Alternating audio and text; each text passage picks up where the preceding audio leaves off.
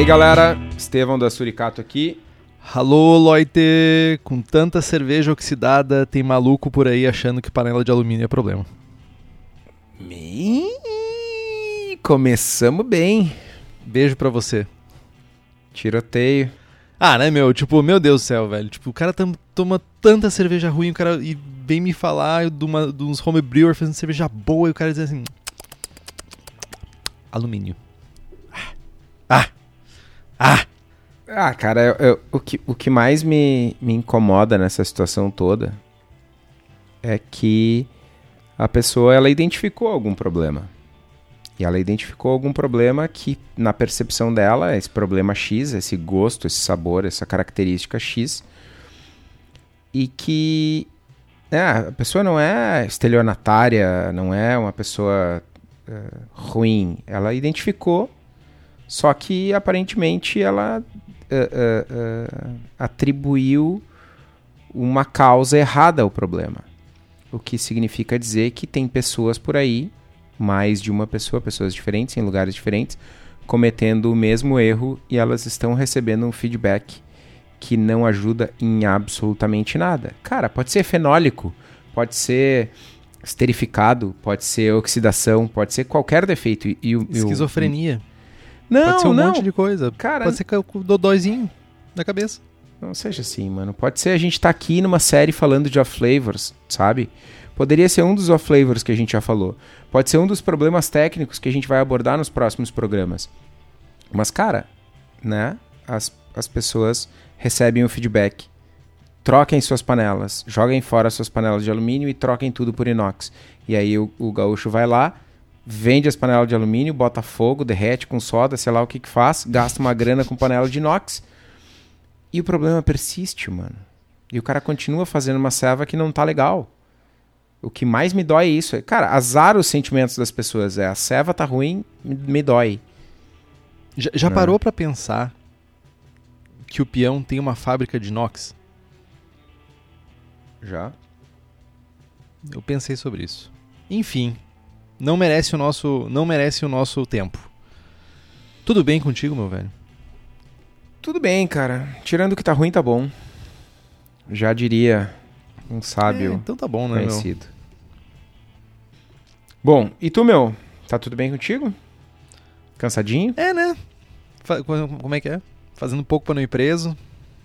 Essa ah, Tipo, do, do alto do, do, no- do nosso privilégio de casa, gravando, vendo as coisas aí na rua, apavorado com o que tá acontecendo na rua. Queria dar um só um lembrete pra todo mundo. Você que pode, fique em casa. Use máscara, lave as mãos, álcool gel, porque estamos em março e a parada parece que nunca esteve tão sinistra. Estamos em março de 2021. E a, e a parada parece que, tipo assim, meu, corra e salve-se da melhor maneira possível. Tá difícil. Mas vai passar, meu. Vai passar. Vamos trazer um pouco de. Eu ia dizer de alegria, mas, tipo. Não sei se a gente consegue isso. Ah, cara, a gente fala umas bobagens, né? É, é verdade. Na verdade, a gente não fala. Raramente a gente fala alguma coisa que preste, né? Então, tipo, a intenção sempre é essa: falar uma bobagemzinha e alegrar a vida das, do- das pessoas. Mas a gente tem mensagens, a gente tem recadinhos da paróquia antes. Quer dar o recadinho da paróquia, tô? Posso dar o recadinho da paróquia. Antes da gente falar sobre o assunto de hoje, ah, como a gente já mencionou em algum momento do passado próximo aí, ah, nós estamos organizando o podcast e tal. A gente é profissional agora. A parada é assim, tipo. Cronograma É, e tal, isso aí. te- nós temos mais. Assim, lógico que Tó é o The Lord of Excel, né? Tudo é spreadsheet pra ele. Ele vai escrever um livro um dia numa planilha, lógico. E Óbvio. o, ro- o rolê é assim, tipo, agora tem uma planilha pra tudo. Inclusive uma planilha pra pauta. É, e enfim, temos um cronograma, são 45 episódios no ano. Este episódio, ele não deveria estar sendo gravado hoje, inclusive, mas por conta de pandemias e tal, o nosso calendário deu uma esticada. ficaremos. Esse episódio vai ao ar dia. Você vai estar ouvindo esse episódio dia 8 de março, Dia Internacional da Mulher. E na semana subsequente, na segunda-feira do dia 15, a gente não terá episódio. Voltaremos dia 22 de março. Esse é um dos intervalos que a gente vai fazer ao longo do ano aí. Para dar uma descansada, uma cuidada na voz do, do Henrique aí, que tá sempre cansado. Castigado. Eu, eu provavelmente estarei julgando o concurso nacional brasileiro de cervejas em Blumenau. Né? Se a pandemia permitir. Então tem isso também. Né? Mentira, não estamos cuidando do Henrique nada, só porque eu não vou poder mesmo. Coitado de mim, cara. Coitado de É. mim. Mas é isso, gente. Uh, dia 15 de março não tem episódio. Voltam, voltaremos dia 22 de março com episódio de perguntas e respostas. Volume número 6. Então o Henrique, em algum momento, que é o nosso social media, vai postar nas nossas redes sociais um- um- uma enquetezinha aí para vocês mandarem perguntas e tal. Enquete. Sei lá como é que é o nome desse negócio. Eu sou grosso mesmo, mano. Não, é tapado, velho. Pa- passou do grosso, virou tapado o Mas bagulho. vocês podem mandar perguntas por e-mail, por cartinha, né? carro, telemensagem, sinal de fumaça, o que for, que a gente vai tentar espremer no programa e, e responder todas. Vocês que já estão escutando esse programa adiantado aí, vocês já podem mandar por e-mail lá no contato abraçagemforte.com.br suas dúvidas. Quer mandar uma direct lá no Instagram também, resolve. Vou colocar a, bem entre aspas, enquete do Kitó. que é- que trouxa. seja lá o que ele acha que é uma enquete do Instagram. Ah, meu. Mas vamos colocar também uma caixinha de perguntas lá. Mas a gente, a gente sabe que às vezes as pessoas têm umas perguntas um pouquinho mais longas. Que a caixinha de enquete do Instagram não Ah, resolve. mas vai carpir o lote, velho. Mas assim, pessoal, tipo, é. ah, a, a parada. ó, olha que profissionalismo, né? É, a gente sabe quando é que vai sair esse episódio que a gente tá gravando. A gente sabe quando a gente para e quando a gente volta. Olha só. Hou- Houve um tempo que a gente ficou. Quanto tempo? São uns três meses sem gravar? Cara, te- é. Muitos e agora dias. a parada tá assim, cara. O que, o que menos corre aqui voa. Agora é toda semana, menos a próxima. E menos de, de novo em algum momento do ano que a gente vai parar de novo. E são 45 episódios, então. É isso. É, vão ter alguns intervalos aí pra gente dar uma descansada. Mas voltando ao assunto principal do programa. Será que deu ruim oxidação? Talvez o assunto mais amplo que a gente falou até agora dos assuntos de será que deu ruim? Eu acho que sim. Mas o que, que é Acho que oxidação? Ou- mas o que é oxidação, Kitó? Explica pra nós. Então, oxidação é uma reação química envolvendo compostos da cerveja e, rufem os tambores, oxigênio. Né? A gente, sei lá, lá no segundo grau estudou reações redox e tal. né? Mobral. Esse, esse tipo de reação ah, resulta em novos compostos na cerveja, né? na maioria das vezes ruins, mas em alguns casos bem, bem específicos, ah, as reações de oxidação podem contribuir positivamente para o sensorial da serva. O oxigênio é um elemento muito reativo e instável, e isso, com isso, naturalmente, né, uma vez que, ele, que o oxigênio está em solução e está disponível, ele está pronto para fazer o crime, se ligando a outros compostos da serva e gerando um perfil sensorial diferente do original. né? Ah, o principal composto tradicionalmente relacionado à oxidação é o trans-2-nonenal e ele é associado ao gosto de papelão. né? Ele é formado através da oxidação de alguns lipídios e de alguns ácidos graxos na serva, mas aí tem um indicativo grande de que ele se forma durante a produção de mosto. É a famigerada oxidação de mosto quente aqui.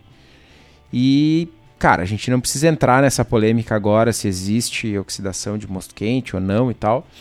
Né? Basta dizer que na serva tem centenas de compostos passíveis de oxidação né? e a gente pode perceber diferentes, diferentes impactos numa cerveja oxidada, não necessariamente apenas gosto de papelão, tem oxidação, enfim, tem tem oxidação. Tem escurecimento, tem vários impactos em aroma, sabor, aparência, que a gente vai falar um pouquinho mais.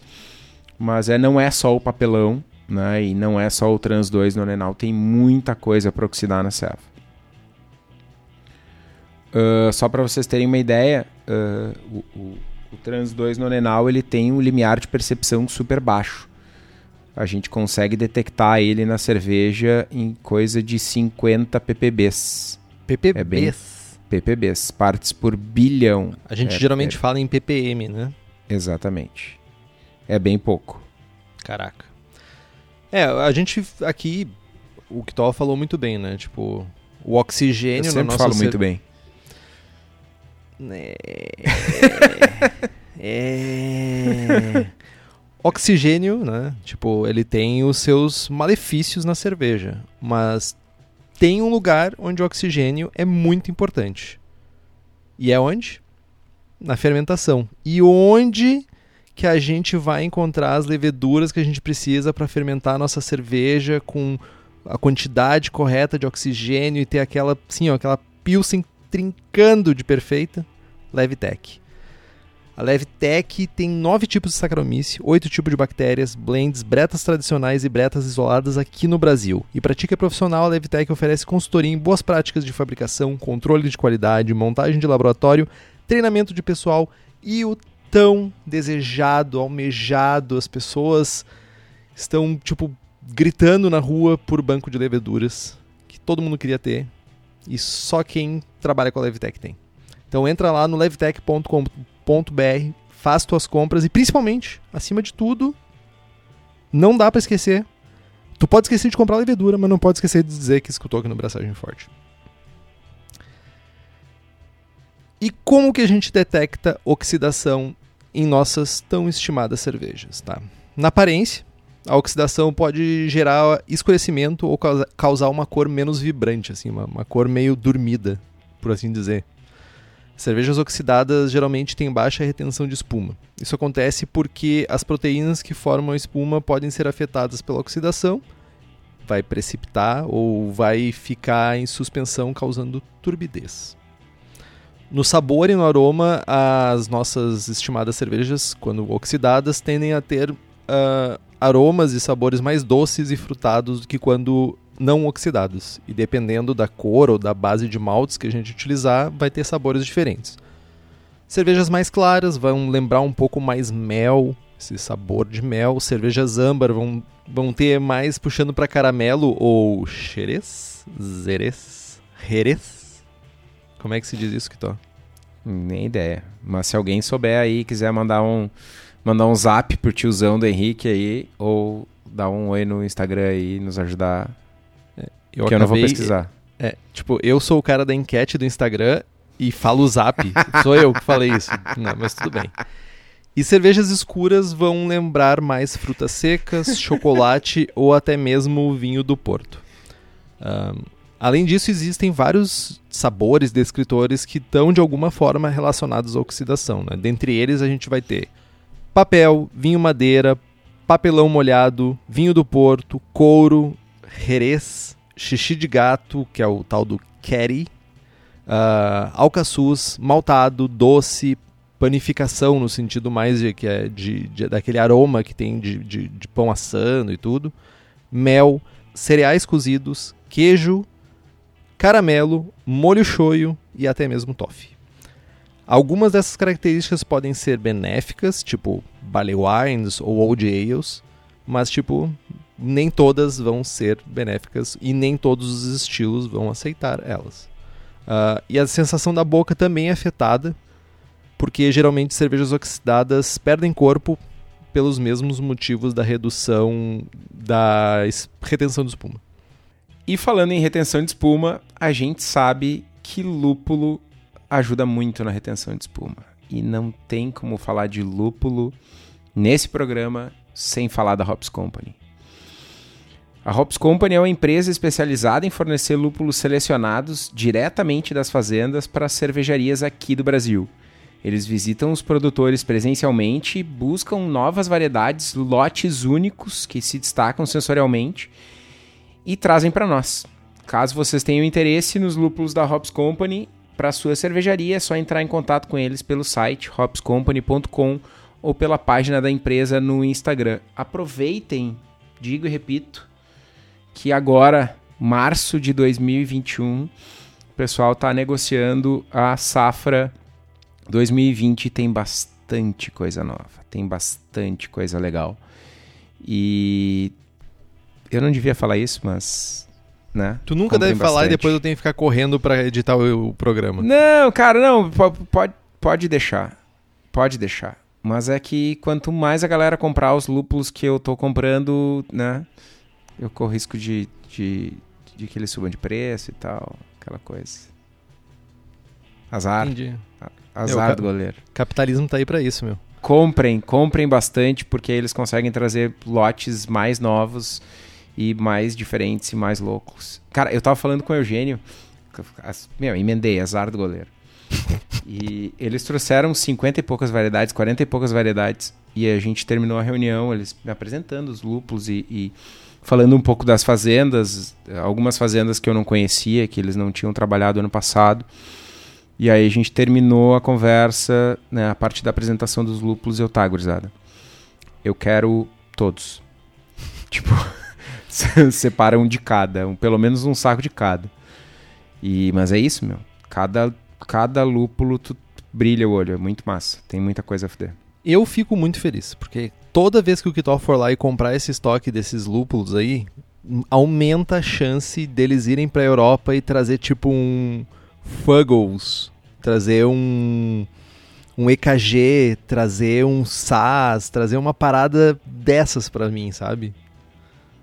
Cara, então, tem tipo... alguns lúpulos, tem alguns lúpulos uh, bem legais com alfa baixo que estão sendo muito utilizados para lagers uh, contemporâneas, inclusive algumas variedades com, com beta bem mais alto que alfa e tal. Tem bastante coisa legal, meu. Eu, eu tô contratando, acho que duas variedades nessa pegada aí, pensando em lagers. Acho que tu vai curtir. Que mundo maravilhoso esse, cara. Tipo, é um admirável mundo novo, né? Tem essa porra de pandemia na rua, mas tem o Kitó falando de lager, tem o Kitó falando de, de lúpulo com baixo alfa-ácido, características continentais. Tipo, tá assim, ó. Tá de brilhar o olho isso, hein? Ele chega a se rir todo, né? Ele chega a se rebo... ele, ele até fez pose agora, sabe quando faz postura na cadeira pra ouvir um elogio? Fez isso. Tá louco, hein, meu? Tá louco. Tá, meu, mas vamos lá o que, que causa oxidação na cerveja, né? E como que a gente previne isso? Cara, né, a gente não tem como falar de oxidação e não falar de oxigênio. Né? O oxigênio é o grande vilão da história.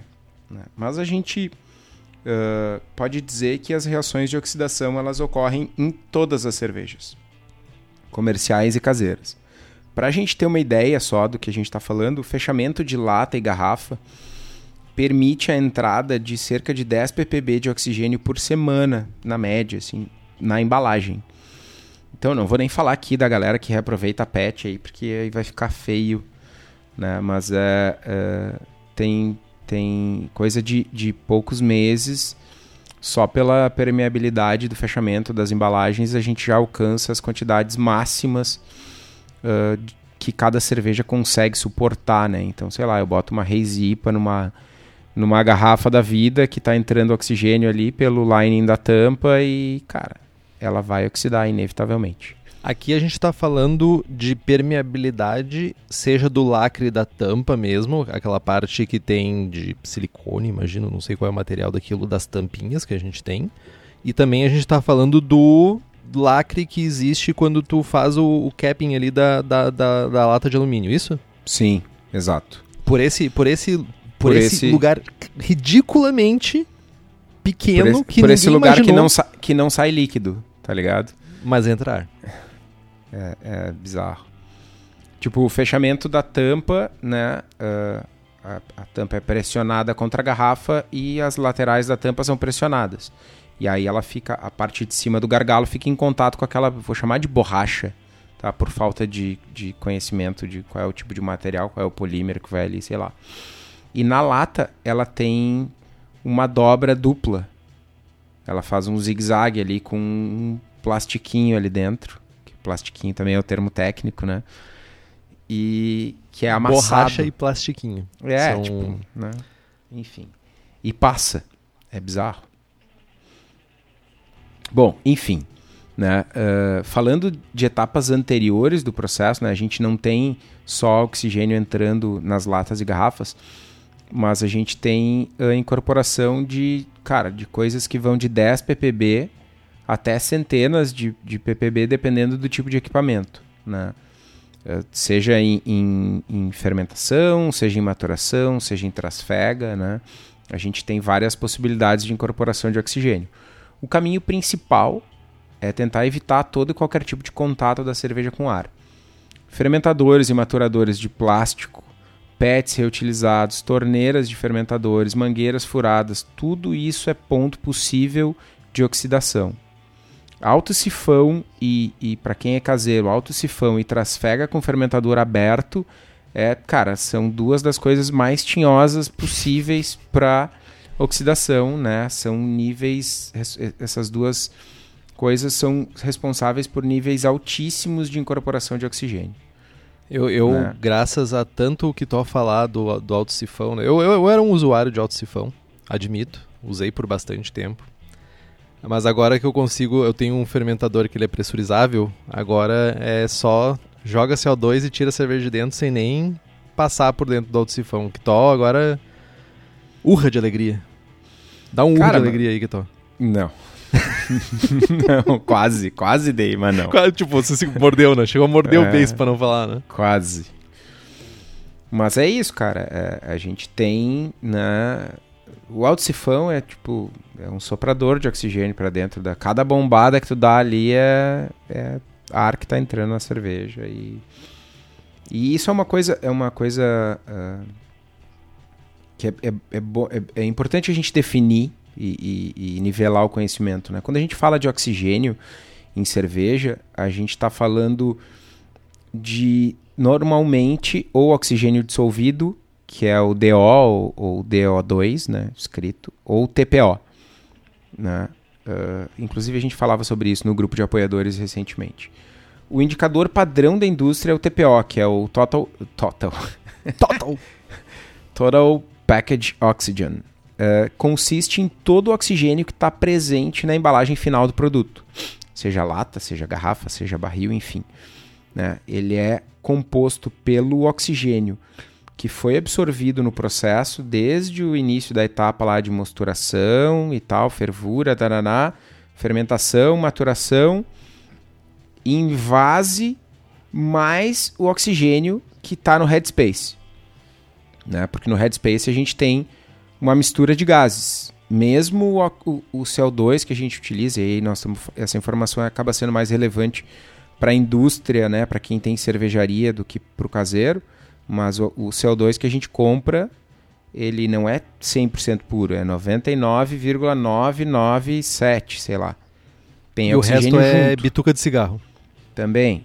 Ou, sei lá, argônio, sei lá, chutei um gás aleatório.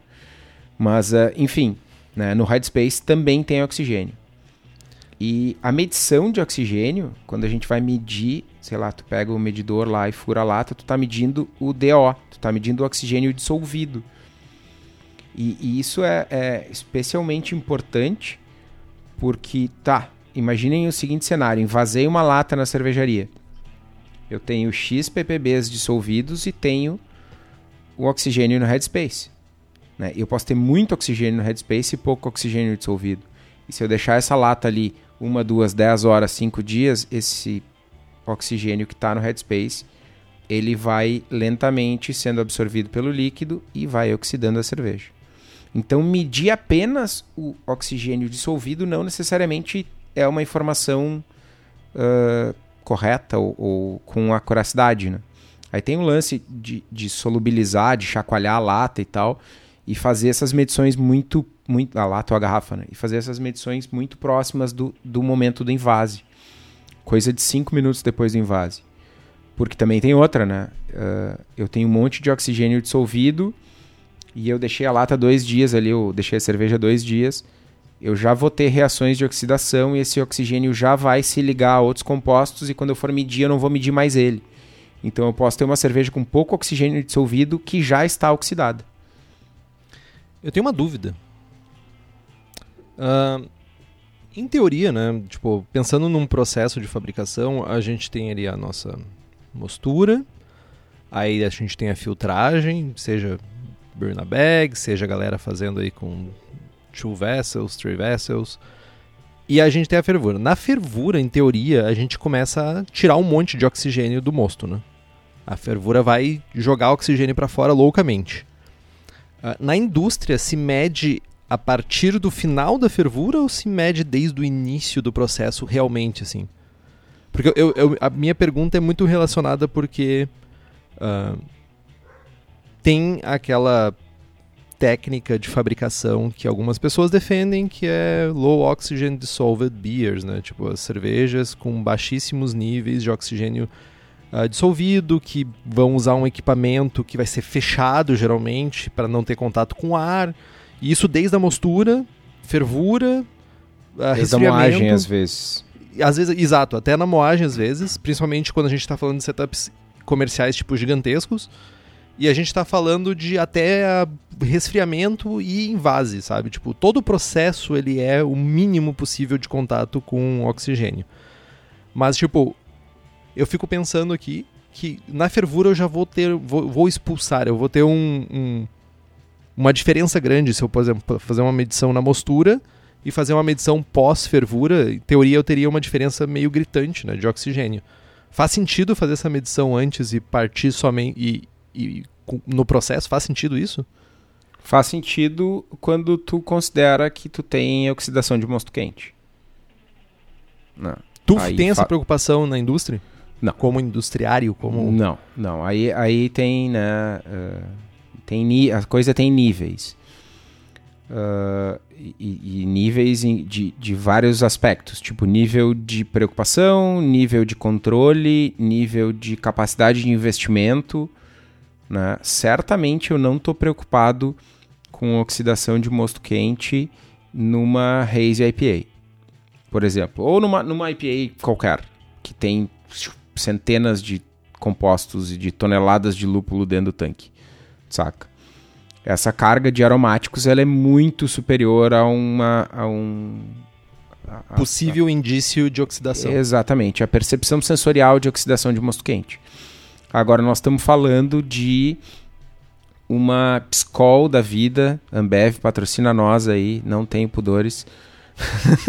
Eu tenho. no, nós estamos falando aí de uma cerveja de massa super leve, super clara, que os caras fazem painel sensorial uh, de guarda, sei lá, pega uma lata a 0 graus e pega a lata do mesmo lote a 25 graus e vai provando toda semana com, sei lá, um painel de pessoas e vai fazendo análise estatística dos resultados das diferenças que essas pessoas percebem para ter uma análise de estabilidade organoléptica. Quando tu está falando disso e quando tu está falando dos volumes que as grandes cervejarias fazem e do impacto né, que, de venda e, e de grana, enfim, cara, é, é, uma outra escala, é uma outra escala de investimento. Esses caras estão preocupados com isso, eles têm que estar preocupados com isso. Porque, né, um pentelésimo de centavo é tipo a diferença entre os 12 bilhões ou os 11 bilhões de lucro da Ambev esse ano, saca? Então, fa faz sentido a gente pensar então que a oxidação né, de mosto quente ou a, aqui a gente está falando muito de oxidação de mosto quente e oxidação no, no, processo de invase em geral aqui ele vai ficar muito nítido em estilos que têm sabores e aromas sutis hum. é aí que vai ser a maior preocupação de um, de, um, de um cervejeiro de uma cervejeira que vai ter que lidar com isso da melhor maneira possível é isso quando a gente fala de trans 2 no Nenal, sim. Quando a gente fala do papelão e tal. Agora, né? De novo, eu tenho uma preocupação muito maior de oxidação de compostos de lúpulo numa Hazy IPA, por exemplo, e isso acontece majoritariamente com a cerveja pronta. Né? Até porque grande parte desse lúpulo não entrou na cerveja ainda, sei lá, a cerveja está maturando e eu ainda não fiz todos os dries, entendeu? Então, o meu Entendi. foco enquanto uh, cervejeiro caseiro, no volume que eu faço, no tipo de produto que eu faço, tá muito, é muito maior no invase, né? Muito maior uh, no serviço também, né? Quando a gente está falando de chopp, é muito mais próximo do meu cliente do que lá atrás na, na mostura, na fervura, enfim. Saquei. E para você que ficou se perguntando quando o Kitó falou, né, que tipo, a gente discutiu sobre esse assunto, né, no grupo de apoiadores. Daí tu tá aí se perguntando, bah, mas só isso vocês falam? Não.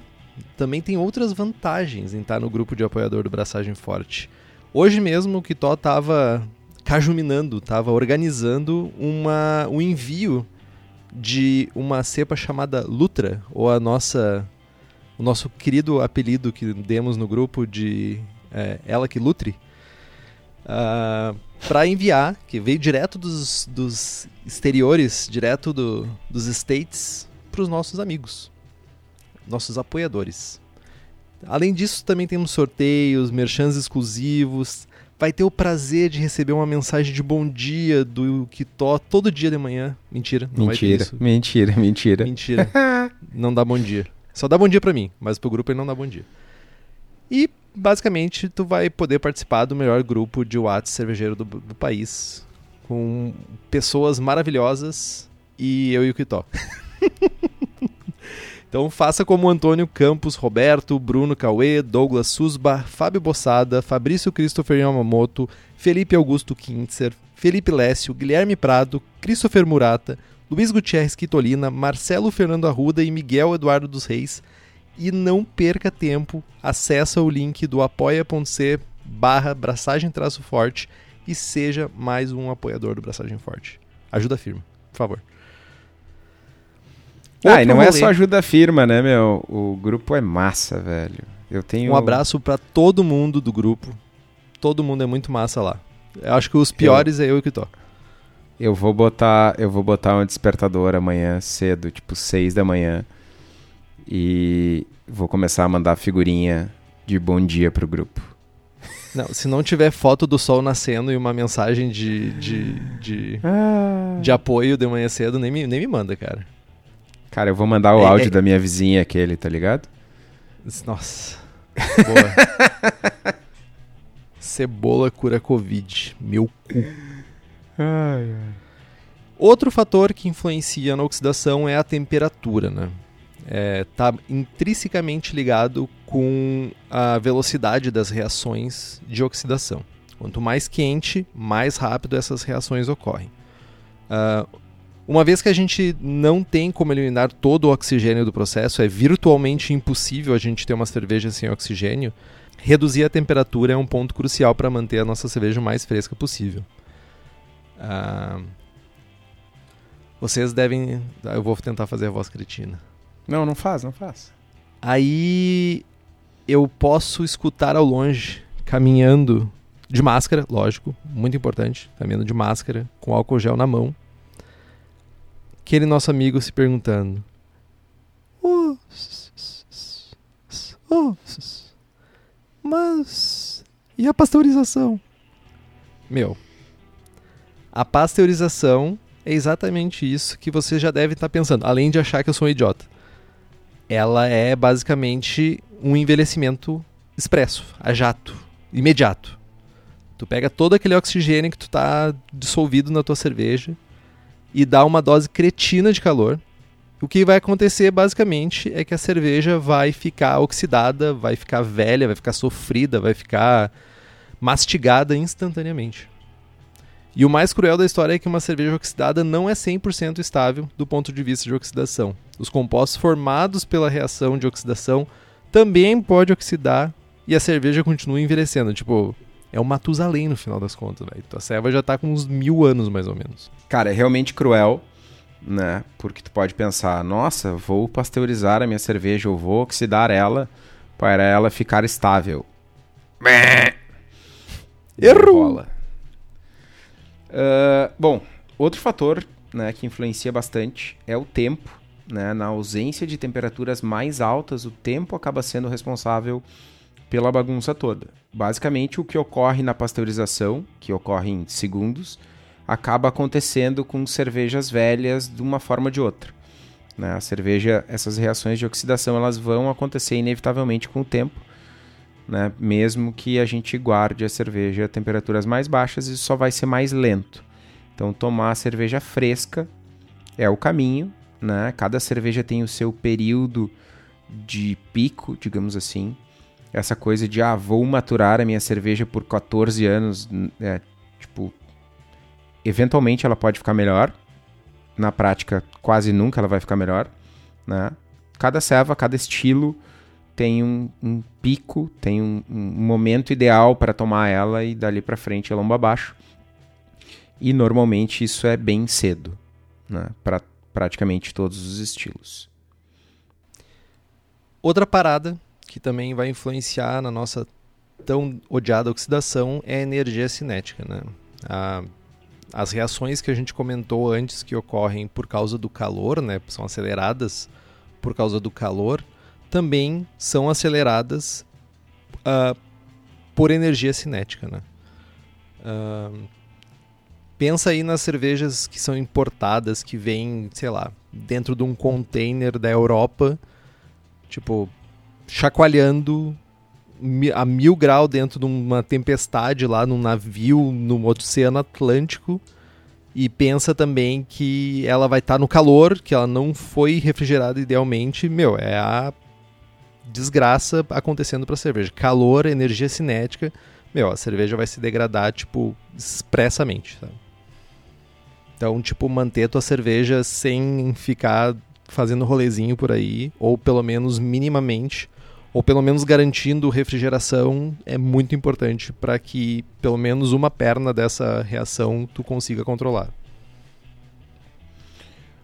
Outro vilão causador maléfico de oxidação é o ácido peracético. É um causador assim extremo de oxidação. Resíduos mínimos de peracético trazem escurecimento e sabor adocicado forte em questão de horas. Né? Caso vocês utilizem peracético para sanitizar barris, garrafas, latas, etc., é importante deixar escorrer por algum tempo, horas, ou enxaguar com água desairada. Uh, algum tempo atrás, uh, eu inclusive mandei no grupo de apoiadores uh, uma foto. Eu estava na fábrica e eu enxaguei um, um copo com uma solução de peracético de 0,05% e servi. E enxaguei um outro copo com água. E servi uma, uma Hazy IPA uh, nos dois copos. E, cara, questão de 15 minutos já dava para perceber uma ceva um pouquinho mais escura que a outra. É, é grosseiro, assim. O negócio é, é, é, é brutal, assim. Tem casos de cerveja marrom de galera que enxagou o, o que, que fez aplicação de peracético no barril e não enxagou, né, e já encheu o barril por cima e tipo no outro dia a serva estava marrom.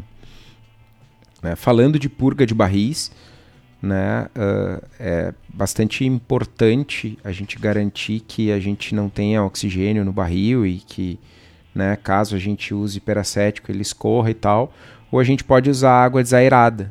Né, o aumento da temperatura da água faz com que a solubilidade dos gases diminua, ficando mais difícil que eles se mantenham misturados na água. Então, o que a gente faz para desaerar a água é ferver ela.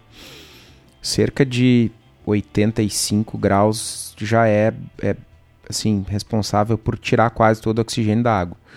Então, né, uh, a gente pode ou encher um barril de água fervendo e aí depois a gente não precisa nem sanitizar ele, a gente só expulsa com CO2 e a própria, o próprio calor vai sanitizar o barril. Ou ao menos enxaguar o barril com água desairada, porque sempre fica gotículas, né? E dependendo do barril fica um fundinho.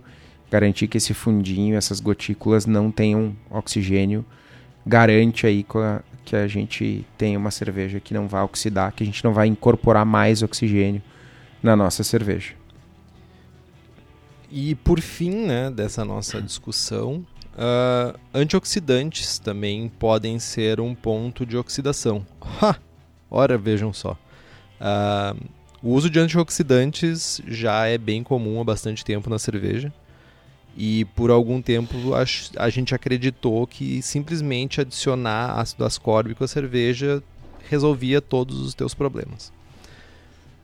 A verdade é que a vitamina C captura o oxigênio né, da cerveja, mas, entretanto, se quantidades insuficientes forem adicionadas, o efeito pode ser o contrário e acabar fornecendo oxigênio para a cerveja. Ou seja, ao invés de antioxidar, tu está oxidando. Então, atualmente os antioxidantes vendidos são uma mistura de metabisulfito de potássio e ácido ascórbico. Então, cuidado aí quando você for usar esses aditivos na sua cerveja.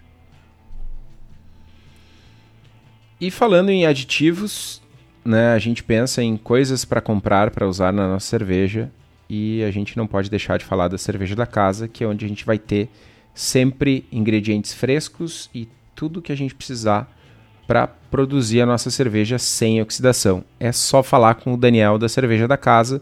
Ele cuida pessoalmente de cada ingrediente para que tudo esteja perfeito, para que no dia da tua abraçagem né, não tenha nenhum tipo de problema, né, desde os insumos até o equipamento automatizado que tu vai usar. Então é só ficar ligado no Instagram da Cerveja da Casa que eles estão sempre lançando novidades para facilitar a nossa vida.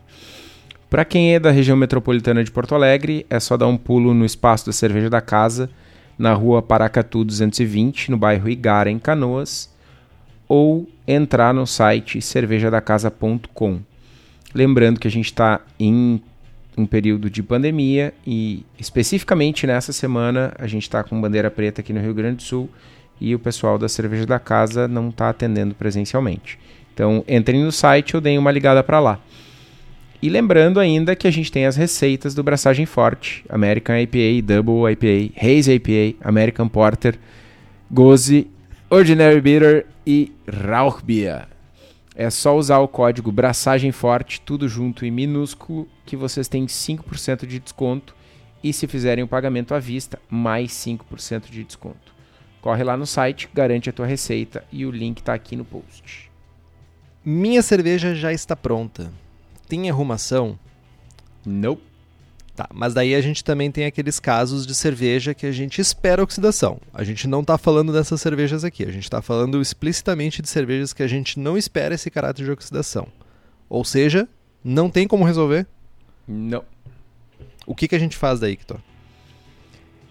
Digo e repito, todo mundo tem aquele amigo xarope, sogro, tio, vó, cunhada, né? azar, alguém que está sempre xaropeando para uma cerveja, querendo dar aquela chupinzada, essa é a hora. Better call amigo do que to. né? Tem Ou vários não, por aí. É, vamos fazer outra camiseta. Dom Panic e joga no ralo. É, exatamente. Também é uma opção.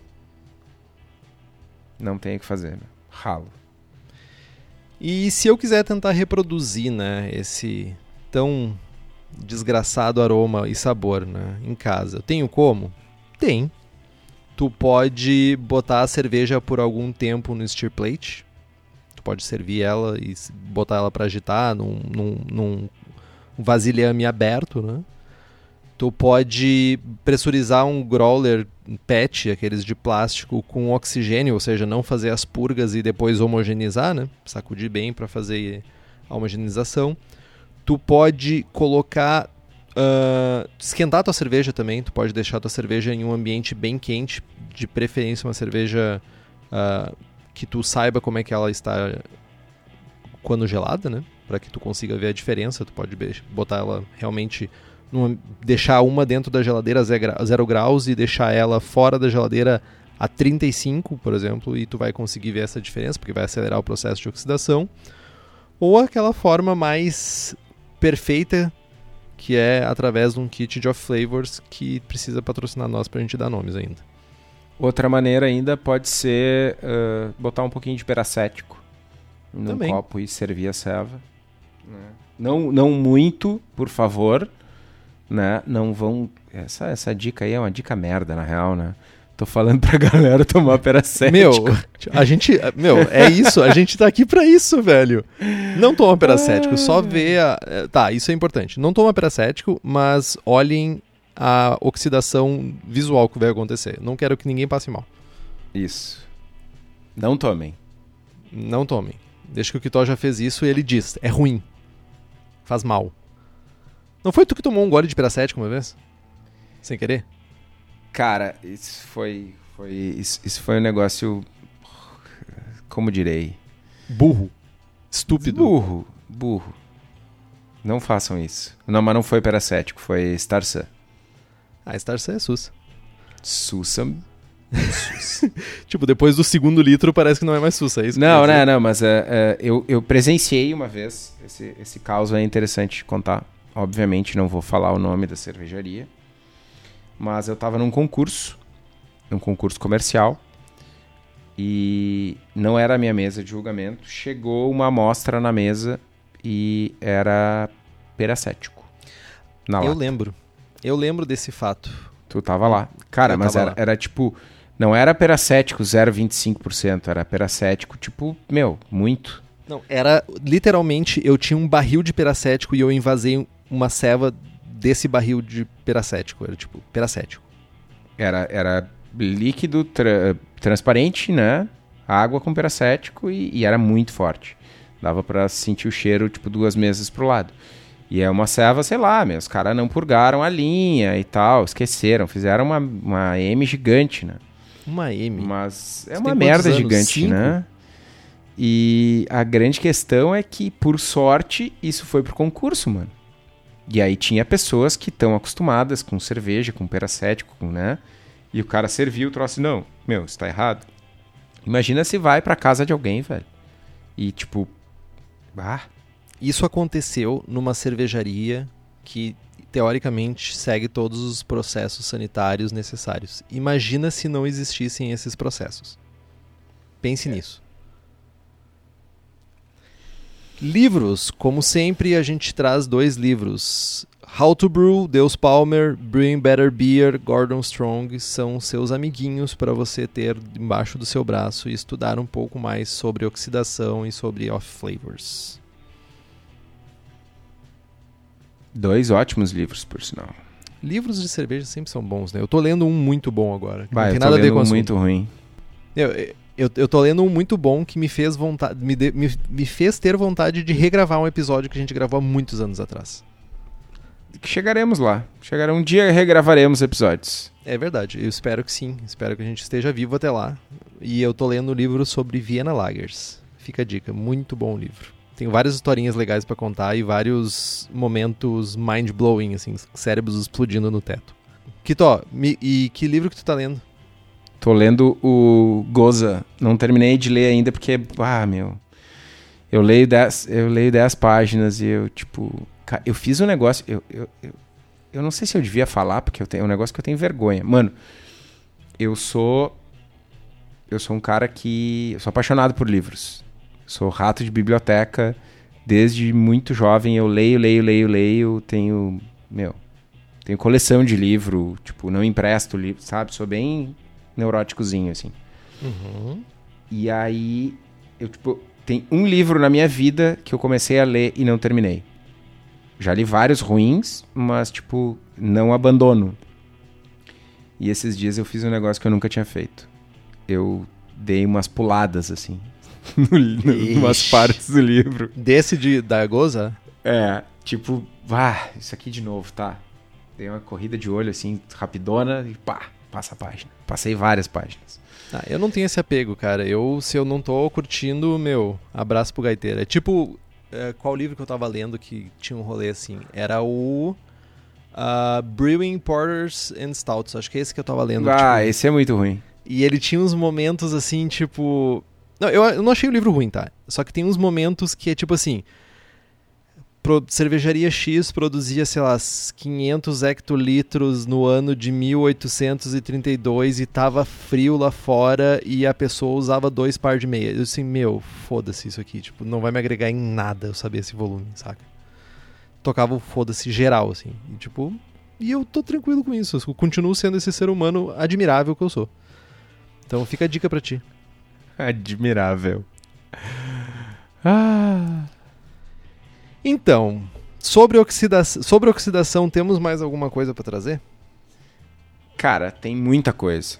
Né? É um assunto bastante estudado na cerveja, é um assunto uh, bastante polêmico, bastante atual nos dias de hoje, da galera fazendo haze IPAs, é, que são cervejas bastante suscetíveis.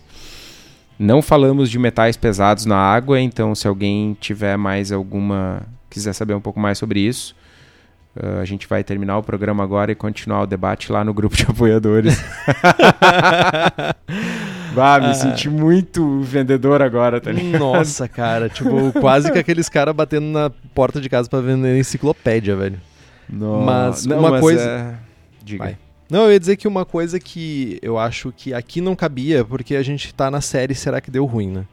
Mas eu, em algum momento, gostaria de falar sobre envelhecimento e daí oxidação benéfica de estilo, sabe? Falar sobre oxidação de madeira quando tu usa barris, com microoxidação, falar sobre envelhecimentos de barley wines e tudo isso, mas definitivamente aqui não era o lugar para isso porque não é ruim, sabe? Não é, faz parte do estilo, saca? Sim. Mas é um bom tópico para um programa futuro. É, será que deu bom? Não é será que deu ruim? Tudo ok. Chegamos ao fim do programa de hoje. Compre os livros que estão no post, nós ganhamos uma porcentagem e você não gasta um centavo a mais por isso. Compre também as camisetas do Braçagem Forte na nossa lojinha. Temos a camiseta sem prestígio, com o logo do Braçagem Forte, a cruzada cervejeira e nossos bonés. O link está no site. Quem nos apoia com as camisetas é o pessoal da Versus Uniformes, que além das camisetas também faz camisas polo, uniformes profissionais, jaquetas, moletons e estão aqui em Bento Gonçalves, no Rio Grande do Sul, mas atendem o Brasil inteiro. O contato é através do telefone 54 3452 0968 ou site versus.ind.br. Curta nossa página no Facebook, nos siga no Instagram e assine o feed pelo nosso site. Estamos no Spotify, Google Podcasts, Deezer e se você gosta do programa e quiser fazer um review no iTunes ou no seu agregador de podcast favorito, isso significa muito para nós. A gente vai mais longe e a gente gosta, basicamente. Compartilhe os episódios com seus amigos. Tem dúvidas, sugestão de pauta, críticas, quer anunciar sua empresa ou seu produto? E-mail para contato abraçagemforte.com.br ou mande uma mensagem para nós no Instagram ou no Facebook. É isso que tô. É isso. Braçagem forte. Braçagem forte.